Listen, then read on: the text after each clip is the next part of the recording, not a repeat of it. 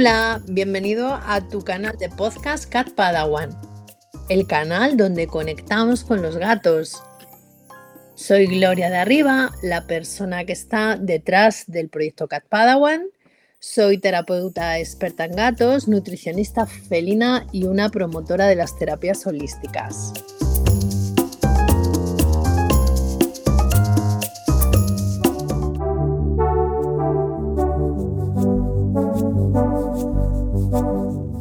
Episodio número 22. Hoy vamos a hablar de un tema em, que mucha gente me preguntáis. Me preguntáis mucha gente sobre ello y, voy a hacer especial hincapié además en la prevención de todo este tipo de cosas, ¿vale? Hoy vamos a hablar de la agresividad predatoria, eh, empezando por el principio, por la, la típica consulta. Tengo un gatito pequeño Em, he adoptado un gatito pequeño, me lo han regalado, me lo he encontrado y mm, aparte de que es hiperactivo, pues es que me muerde los pies, me muerde las manos y no sé qué hacer. Claro, yo le digo no y le riño, pero no me hace caso, entonces no sé qué es lo que tengo que hacer. Hoy vamos a hablar sobre la agresividad predatoria, cómo tenemos que actuar frente a ella y cómo prevenir posibles problemas futuros si no sabemos manejar esta agresividad predatoria. Empezamos.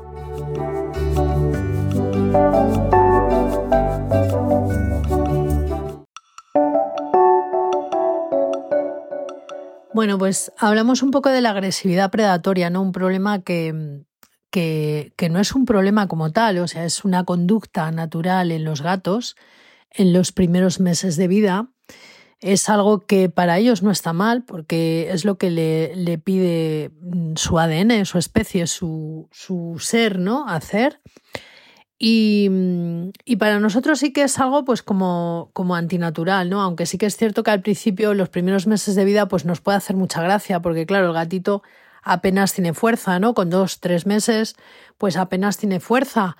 Pero si no aprendemos a, manejar ese tipo de situaciones, si no entendemos la necesidad del gato haciendo eso y no entendemos eh, el por qué, pues mm, es muy posible que, metamos la pata y generemos un problema que a la larga eh, pues va a venir mm, agrandado y con muchas consecuencias después, ¿no? Eh, se me viene a la cabeza muy rápido, mm, bueno, pues el, gato, mm, el caso de un gato que traté hace un tiempo, que aprendió a relacionarse con su tutora a base de mordiscos. Básicamente, básicamente era a base de mordiscos, ¿no? Era un gato ya con ocho años, o sea que, que no era un gatito pequeño, ¿no? Pero toda su vida aprendió a relacionarse con, con su tutora a base de, de, mordidas, ¿no? Y de, y de zarpazos porque mm, desde pequeñito pues no, no supieron entenderle, no tuvieron eh, la información adecuada y, y, bueno, las personas por norma general, digo por norma general, aunque luego os contaré otros casos, em, por norma general las personas no suelen hacer las cosas a las malas, ¿no? Con los gatos, sino más bien es por, por, por falta de información adecuada, no es otra cosa, ¿no? Y mm, este gato, por desgracia, pues bueno, su tutora asimiló que, que siempre que venía y, mordía, pues lo que quería era comer. Eh, se complicó además su situación con muchas otras más cosas, ¿no? Aparte de, de esa relación tóxica, ¿no? Que era también frustrante para él, porque lo primero es que cuando no, cuando un gato no es entendido, tenéis que, que saber que lo primero es que se siente frustrado, ¿no? El primero que se siente mal es él. Entonces, porque partimos de la base, como siempre os digo, ¿no? Que, que el gato es un animal emocional, entonces tenéis que tener en cuenta que, que, el primero que se siente frustrado, desde luego, es él, porque él, para él está actuando de una manera correcta. Para él no hay nada malo. Eh, somos nosotros los que no hemos sabido entenderle, ¿no? Entonces, en el caso de este gato, eh, que ahora ya tiene ocho años, ocho años y pico, casi nueve, pues eh, vive mm, sin, sin que su tutora pueda entender qué es lo que ocurre, ¿no? Y, mm, y desde muy pequeñito pues se crió, se crió solo, porque es verdad que ahora actualmente vive con otro compañero, pero ese compañero entró más tarde. Entonces, bueno, esta agresividad predatoria se fomentó jugando con las manos y con los pies con el gato, eh, no cubriendo las necesidades mm, básicas eh, y, como especie que necesitaba. Y, fomentándolo además después con castigo, ¿no? Con castigo, con encerrarle en una habitación, eh, pero no por, no por hacerle daño al gato, sino porque tampoco tenían otras herramientas, ¿no? Entonces, bueno, vamos a profundizar un poco en cómo, eh, en qué es, digamos, la agresividad predatoria y cómo debemos de, actuar a nivel preventivo. Así que lo primero que tenemos que saber es que la agresividad predatoria, que, que se llama así, digamos, bueno, porque, porque realmente lo que hacen es morder, ¿no? Cazar, morder, acechar. Eh, es algo natural. Los gatitos empiezan, pues a partir del mes, mes y poquito, ya empiezan, ¿no? Con sus hermanos de camada o con su mamá, pues ya empiezan a, a morder, ¿no? Y aprender ese autocontrol, ¿no? O sea, ellos cuando muerden, eh, un, gatito con otro pequeño de su misma edad, eh, cuando muerden y aprietan más de la cuenta, el otro gato chilla y se queja, ¿no? De tal manera que ellos aprenden así. Es como cuando los niños pequeños pues, em, eh, aprenden a socializar y aprenden a hablar de manera natural, ¿no? Pues los gatitos necesitan eso, necesitan el estar con, con sus hermanos de camada, con su madre, para aprender ese autocontrol, para aprender que em, cuando muerden eh, hacen daño. Y para aprender, para ser gatos equilibrados en el futuro, ¿no? Yo siempre digo lo mismo.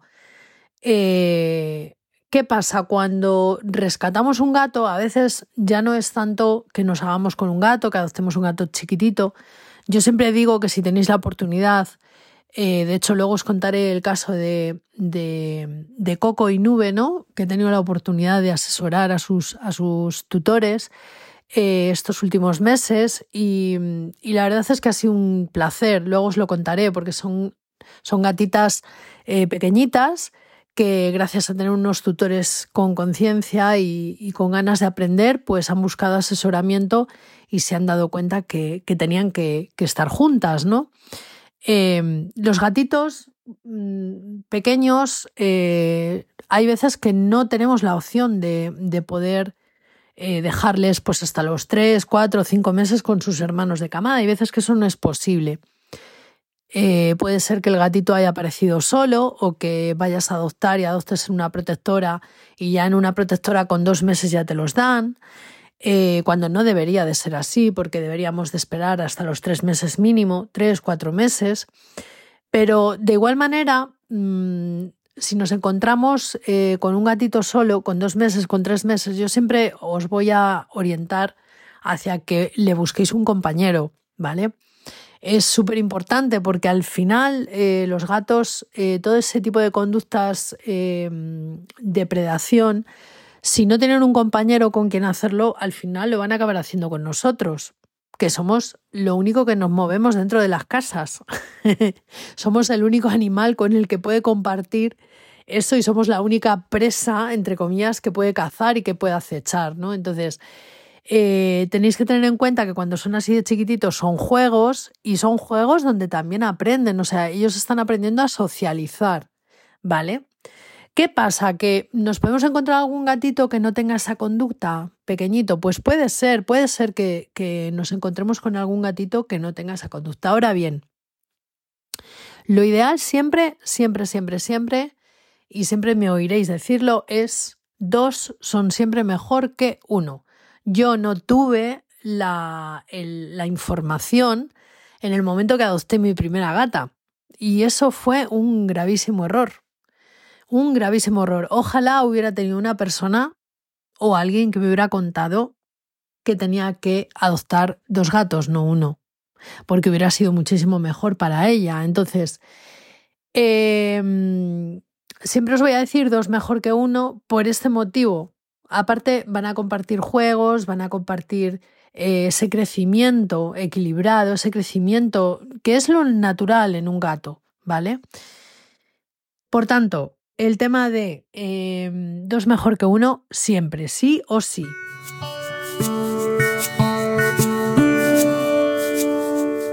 Y hablando de, agresividad predatoria y de gatitos pequeños, em, voy a hacer especial hincapié en una cosa, y es que, mm, por favor, no juguéis con las manos ni con los pies con los gatos pequeños, ¿vale? Con eso estamos fomentando la agresividad predatoria. Y el problema es que lo que os hace gracia hoy, cuando el gatito os muerde los pies os muerde las manos, ¿vale? Más adelante no os va a hacer nada de gracia, es más, os va a hacer daño y vais a reaccionar negativamente con él. Sin embargo, él va a seguir pensando que no está haciendo nada malo. O sea, lo que al principio mm, a vosotros os hacía gracia, él lo va a seguir haciendo después y para él no entiende el por qué tú te enfadas, porque él sigue teniendo la misma conducta. ¿Vale? Entonces esto es súper importante. No me cansaré de repetiros, esto lo hablo mucho con los tutores, sobre todo cuando me llaman protectoras o refugios. Y eh, por desgracia, las, las protectoras y los refugios reciben muchísimos casos de gatos que son devueltos, que son abandonados, que son Mm, llaman a la protectora y es llévate al gato o lo dejo tirado en la calle o lo echo a una colonia, ¿vale? Porque el gato me muerde. Y no puedo aguantar que el gato me muerda porque me hace mucho daño. Entonces, las protectoras y los refugios están llenas de gatos que no han sido entendidos por sus tutores desde chiquititos, no han cubierto esa necesidad de socialización adecuada y además han fomentado esa agresividad predatoria que luego se complica con una agresividad por estrés porque han jugado con las manos y con los pies. Ya no os cuento nada personas incluso que han embrutecido al gato, o sea, que le agarran de la cabeza, que le zarandean con la mano, que le tiran contra el sofá, que le agarran brutalmente, o sea, ese tipo de cosas cuando son pequeños, lo único que hacemos es fomentar ese tipo de relación tóxica en la que el gato aprende que tiene que relacionarse así con nosotros, siempre, ¿vale? Entonces, por favor, por favor, y no me cansaré de decíroslo, no se puede jugar con las manos ni con los pies, por mucha gracia que os, haga cuando tenéis un gatito pequeño. Por favor, no lo hagáis. Hay mucha gente en redes sociales que cuando ha hablado de este tema se mm, parte el eje, se parte la caja, ¿sabes? Y me dice, pero tú estás loca, me estás contando barbaridades. O sea, yo con mi gato he jugado siempre con las manos y jamás me ha arañado ni me ha mordido. Bueno, pues mi respuesta es, pues mucha suerte has tenido. Mucha suerte has tenido, enhorabuena, porque la mayoría de los gatos acaban estropeados porque las personas no se dan cuenta que ese no es el camino que esa no es la conducta no del gato, sino nuestra. Somos nosotros los que tenemos que tomar conciencia de este tema. ¿Quieres jugar con el gatito y no le quieres dar otro compañero por X motivo? Tampoco voy a entrar a valorar porque hay muchas personas que me dicen, no, pero es que yo solamente quiero un gato, vale, pero entonces no fomentes algo que luego vas a tener que arreglar o incluso después, lo mismo no quieres arreglarlo, no estás en postura de poder arreglarlo, ¿vale? Entonces, juega con juguetes, fomenta el juego de concentración, no tanto el juego de velocidad, ni cansar al gato, porque esta es otra, o sea, cuando tienes un gatito pequeño generalmente suelen tener un nivel de energía muy alto, si no tienen otro compañero, te van a demandar atención a ti, ¿Y cómo te demandan atención? Pues te muerden los pies, te muerden las manos, no te dejan trabajar si trabajas en casa, todo este tipo de cosas. Entonces, tenéis que ser, eh, tenéis que ser y tenemos que ser consecuentes con todo esto. Debemos de aprender a tratar con un gatito pequeño, a cubrir sus demandas, su necesidad como especie y no a estropearlo. Así que por favor, juegos con las manos y con los pies, no. Porque ¿qué ocurre cuando el gatito crece? Y no estoy hablando ya de un gato de 5 años, o sea, hablo de un gato que ya con 6, 7 meses, 8 meses, eh, es un gato grande, que tiene mucha fuerza en la mandíbula, que en el fondo sigue siendo eh, muy jovencito, que todavía necesita ese juego, pero ya tiene fuerza, ya es un gato que tiene mucha fuerza. Entonces, ¿qué es lo que, qué es lo que, los casos con los que yo me encuentro, qué es lo que suele pasar? Bueno, pues que generalmente ese comportamiento que, que nosotros hemos fomentado o ese comportamiento o esa demanda, esa necesidad de socialización que nosotros no hemos cubierto, empieza a convertirse en algo rutinario. Porque además se complica con nuestra actitud con el gato, ¿no? O sea, pues simplemente a lo mejor vas a tocarle y directamente el gato lo que hace es morderte, porque ha aprendido que para relacionarse contigo lo que vale es eso, es morder, nada más, ¿vale? ¿Qué ocurre? Que esto se va complicando porque eh, normalmente cuando el gato viene y te muerde, o simplemente vas por el pasillo y viene y te, y te, muerde en la pierna, o estás sentado en el sofá y viene y te muerde en el brazo, eh, ¿cómo solemos reaccionar nosotros? Pues generalmente enfadándonos, ¿no? Nos enfadamos, le reñimos, a veces le castigamos, a veces le echamos spray de agua, a veces hacemos determinadas cosas que lo único que hacemos es aumentar el nivel de frustración de ese gato porque no entiende qué es lo que está pasando, porque hace tres meses yo hacía esto y no pasaba nada y todo eran risas y ahora de repente mi tutor, mi persona se enfada conmigo, ¿no? Y me castiga y me trata mal y me, y me grita y me echa agua y me hace cosas que a mí me molestan y me descolocan y me frustran, ¿no? no lo entiende. Entonces, esto es la pescadilla que se muerde la cola. O sea, lo único que puede hacer eh, la agresividad predatoria en este caso es empeorar. No quiere decir esto que no se pueda tratar, porque yo he tratado muchos casos de agresividad predatoria y agresividad por estrés, ¿vale? Pero luego es un camino que hay que hacer, un proceso largo, un proceso de transformación por parte de los tutores, un proceso de concienciación y un proceso de tengo que eh, tomar conciencia de que esto que está pasando en mi casa no solamente es un tema de es que me molesta, ¿vale? Es un tema eh, que a mi gato le está eh, machacando a nivel anímico, ¿no? Le está eh, frustrando absoluta y completamente y tenemos una relación que no es lo que yo había pensado, ¿no? Que, que debía de ser una relación con mi gato, ¿no? Entonces, ¿por qué os he dicho desde el principio? Os lo he dicho, la agresividad predatoria hay que prevenirla, ¿vale? Y hay que prevenirla con conocimiento, hay que prevenirla eh, sabiendo eh, lo, que, lo que hacemos cuando adoptamos un gato, cuando nosotros nos incluimos en la vida de un gato. Pues yo diría incluirme, el título de mi libro, Gato Feliz, Familia Feliz, dice, ¿cómo incluir bien un gato en tu vida? No, es al revés, ¿cómo nos incluimos bien nosotros en su vida? ¿Vale? Entonces, importante, la prevención, la prevención, el conocimiento, que sepamos bien eh, qué es lo que el gato demanda como especie, qué es lo que necesita. Y a partir de ahí, y a partir de ahí obrar en consecuencia. Os voy a contar ahora el caso de Coco y de Nube, que he estado, he tenido el placer de tratar con, con sus tutores eh, este mes pasado, y la verdad es que es un ejemplo que, que tengo que en la web subiré yo creo que, que, su testimonio con unos vídeos para que lo veáis porque es precioso ver cómo Em, dos, dos, gatitas que no tienen nada que ver la una con la otra, cada una viene de un, de un origen, eh, han llegado a estar juntas y están desarrollándose y socializando como tiene que ser, como tiene que ser, o sea, para que esas gatas en el, en el futuro inmediato ya sean gatas equilibradas.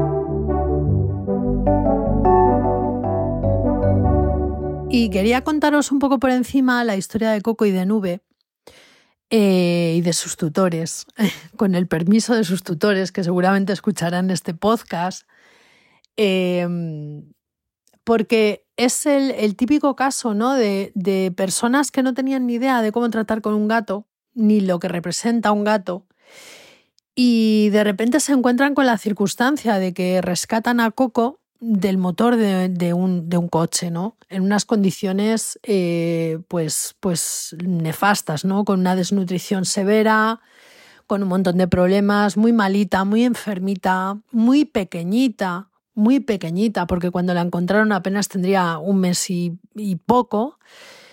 Eh, pero está claro que estaba destinada a, cruzarse en el camino de, de, estos chicos, ¿no? De, de, esta pareja encantadora, ¿no?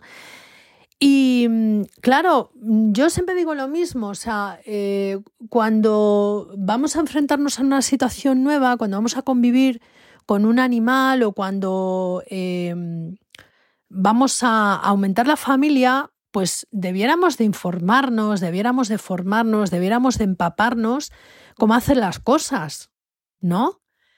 Pues eh, con los gatos es igual.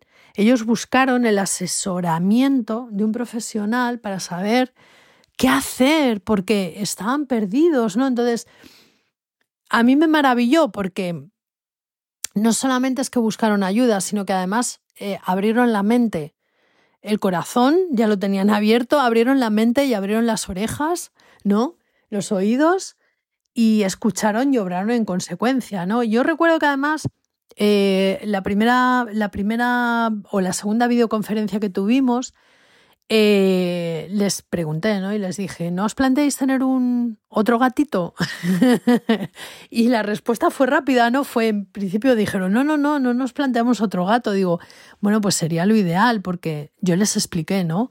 Eh, bueno, Coco es muy pequeñita, pero necesitaba necesitar una compañera o un compañero con quien socializar, los gatos tan pequeños, ¿no? Con estos orígenes, pues para que no tengan problemas, incluso a nivel físico, ¿eh? O sea, em, a nivel del sistema inmunitario, a nivel de todo, o sea, es, es fantástico eh, que se pudiera eh, criar con otra gatita, ¿no? Pequeñita, bueno, pues en muy pocos días yo recuerdo que su tutora eh, me dijo, Gloria, es que nos, demanda, nos demanda mucha atención, es muy hiperactiva, nos estamos planteando meter otro, otro gato de la misma edad, ¿no?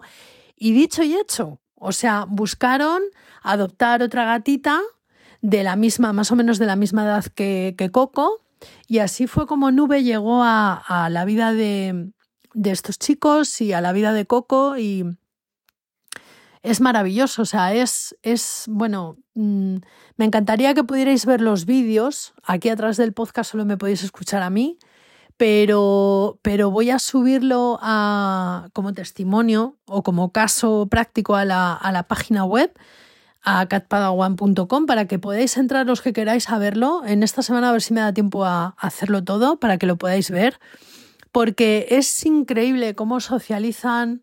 No tienen ningún problema de adaptación, porque con esa edad eh, no tienen problemas de adaptación. Luego cuando los gatos crecen, os grabaré otro podcast hablando de las adaptaciones, las presentaciones entre gatos adultos, qué tipo de, de medidas hay que tomar, cómo hay que hacerlo, pero Luego siempre todo es más complicado, pero sobre todas las cosas, que es lo que nos ocupa en este episodio, es eh, cómo le ha cambiado la vida a Coco y también a Nube, aunque Nube vivía con, con, su familia eh, felina, ¿no? Con su mamá, estaba con su mamá y estaba con más animales, pero realmente ha venido a compartir la vida con Coco y son uña y carne, y están socializando y están creciendo juntas y están creando un vínculo impresionante, un vínculo precioso y un vínculo que las va a salvar de todo. Van a ser gatas equilibradas, 100%. Y van a ser gatas, gatas, en una palabra. O sea, gatas, gatas. Este es un caso práctico, un caso práctico que os quería compartir porque me parece eh, maravilloso, ¿no? O sea, es una de las, de las partes de mi trabajo. Hay muchas veces que, me encuentro pues con casos eh, muy complejos, ¿no? Con mucha carga emocional y yo me implico también mucho con los tutores y, a veces los, los problemas en, las, en, los hogares son muy complicados, ¿no? Pero eh, cuando te encuentras con casos como el de Coco y el de Nube, pues es una satisfacción, ¿no? Dices, qué bonito, qué, genial, aunque es cierto también que los inicios para, para, sus tutores fueron duros, ¿no? Porque Coco estuvo muy malita también, pero realmente em, cuando se hacen las cosas bien desde el principio, cuando se toma conciencia, cuando te pones en la postura de entender cuál es la necesidad del animal, qué es lo que necesita, cómo lo necesita, mm, las cosas eh, pintan en, el futuro más próximo y en el siguiente pintan totalmente distinto y de una manera natural. Explicaros también que los casos de agresividad predatoria, igual que los de agresividad por estrés y agresividad redirigida, eh, también se tratan, se tratan y también se pueden solucionar. Eh, yo en consulta, bueno, pues con los acompañamientos, ya sabéis que yo trabajo mediante acompañamientos, no con consultas. Em, trato muchos casos, sobre todo de agresividad por estrés y agresividad predatoria y agresividad redirigida también, ¿no? Cuando ya mm, el estrés, em, digamos que ha sobrepasado los límites más posibles ¿no? en el gato y, y, llega un momento en que explota, ¿no? Que es la agresividad más explosiva, ¿no? Que es la agresividad, la AR que llaman, ¿no? Eh, pero el tema de, las, de la agresividad predatoria Em, es una gran desconocida y debemos de, entender que se puede prevenir, se pueden prevenir muchos problemas en los gatos de este tipo, que no hay gatos agresivos, no los hay, meteroslo en la cabeza, que no los hay, eh, que somos nosotros generalmente, somos las personas los que les llevamos a esos extremos y que los gatos además tienen dos maneras de, reaccionar frente a una amenaza, ¿no? O frente a una situación que no saben manejar. Una es esconderse y otra es agredir, ¿no? O defenderse. Y, no, hay, no hay más. Entonces, en el tema de la agresividad predatoria, sobre todo, pues hay que prevenir. Hay que prevenir, hay que ser conscientes de lo que hay y a partir de aquí eh, ser consecuentes, ¿no? Evitaremos mm, abandonos, evitaremos hacer las cosas mal, evitaremos frustrarnos, evitaremos eh, romper un gato, ¿no? Y, luego la solución va a ser más complicada. es decir, hay que ser, hay que ser eh, directo y decirlo así. Si hacemos las cosas mal al principio, eh, pues después nos va a costar mucho más solventarlo.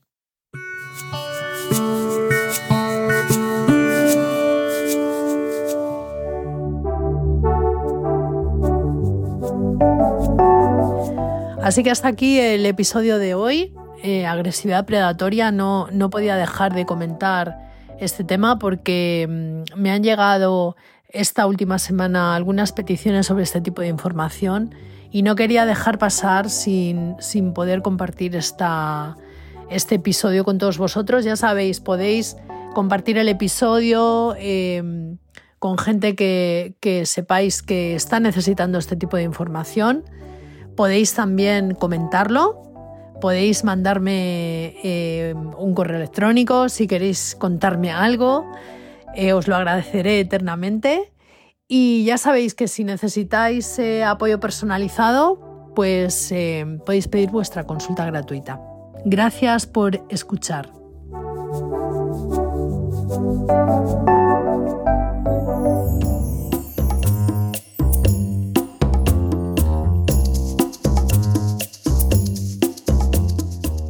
Pues hasta aquí el capítulo de hoy. Espero que te haya gustado mucho, que te haya aportado información, que te haya entretenido. Y te doy las gracias por escuchar, por escucharme cada semana. Si necesitas eh, ampliar información, ya sabes que puedes visitar mi página web www.catpadawan.com o en la misma página puedes pedir también tu consulta gratuita si necesitas ayuda con tus gatos. Nos vemos pronto. Un abrazo.